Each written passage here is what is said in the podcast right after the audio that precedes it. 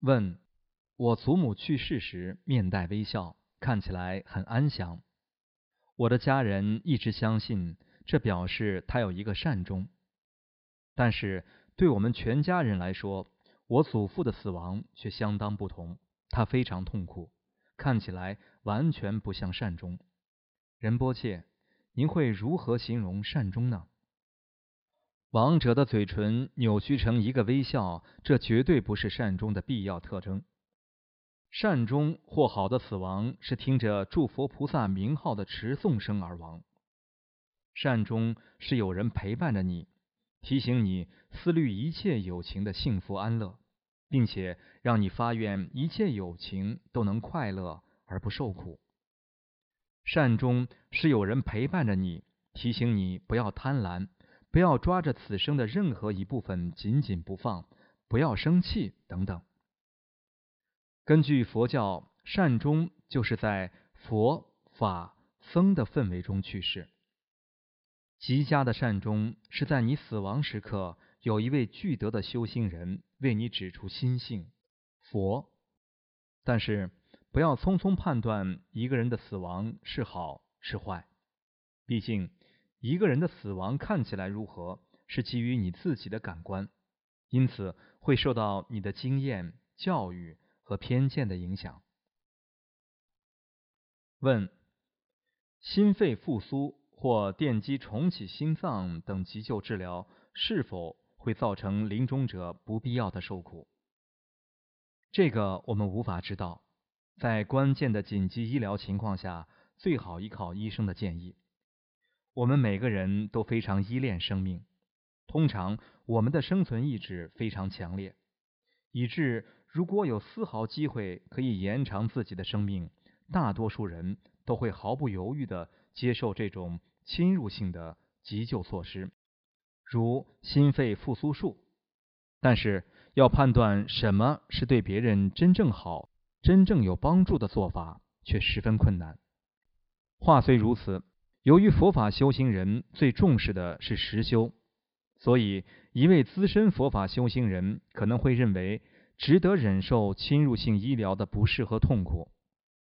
如果这样的医疗方式可以为修行人带来他们所需要的一些额外时间，让他们可以看着佛陀的图片，或者他们上师的照片，或者听闻法音，大多数人都会乐意忍受。问：我的丈夫正濒临死亡，他说病危时不希望以任何形式的急救措施延长生命，我应该尊重他的心愿吗？如果病人或临终者有意识而且神志正常，即他们是理智、理性的，思路清晰，而且不患有任何形式的精神疾病，是的，你应该尊重他们的心愿。问。医生说，侵入性治疗措施可以让我的丈夫更舒适，但他坚决认为他不想经历那种折磨。如果医生试图坚持，我应该干预吗？如果临终者的心智健全，并且无意终结自己的生命，就应该尊重他们的心愿。但要记住，想要安乐死与不想通过人工方式为生，这两者的界限很细微。对佛教徒来说，安乐死或辅助死亡完全不是一个选项。不想通过人工方式为生，则应该得到尊重。在某些情况下，修行人可能拒绝接受某种治疗，因为那会干扰到他们的精神修持。所以，我们尤其应该尊重修行人的愿望。问。给予临终者吗啡之类的药物，以确保他们没有太过疼痛，以及让他们保持心的清明，以便在死亡时尽量有所觉知。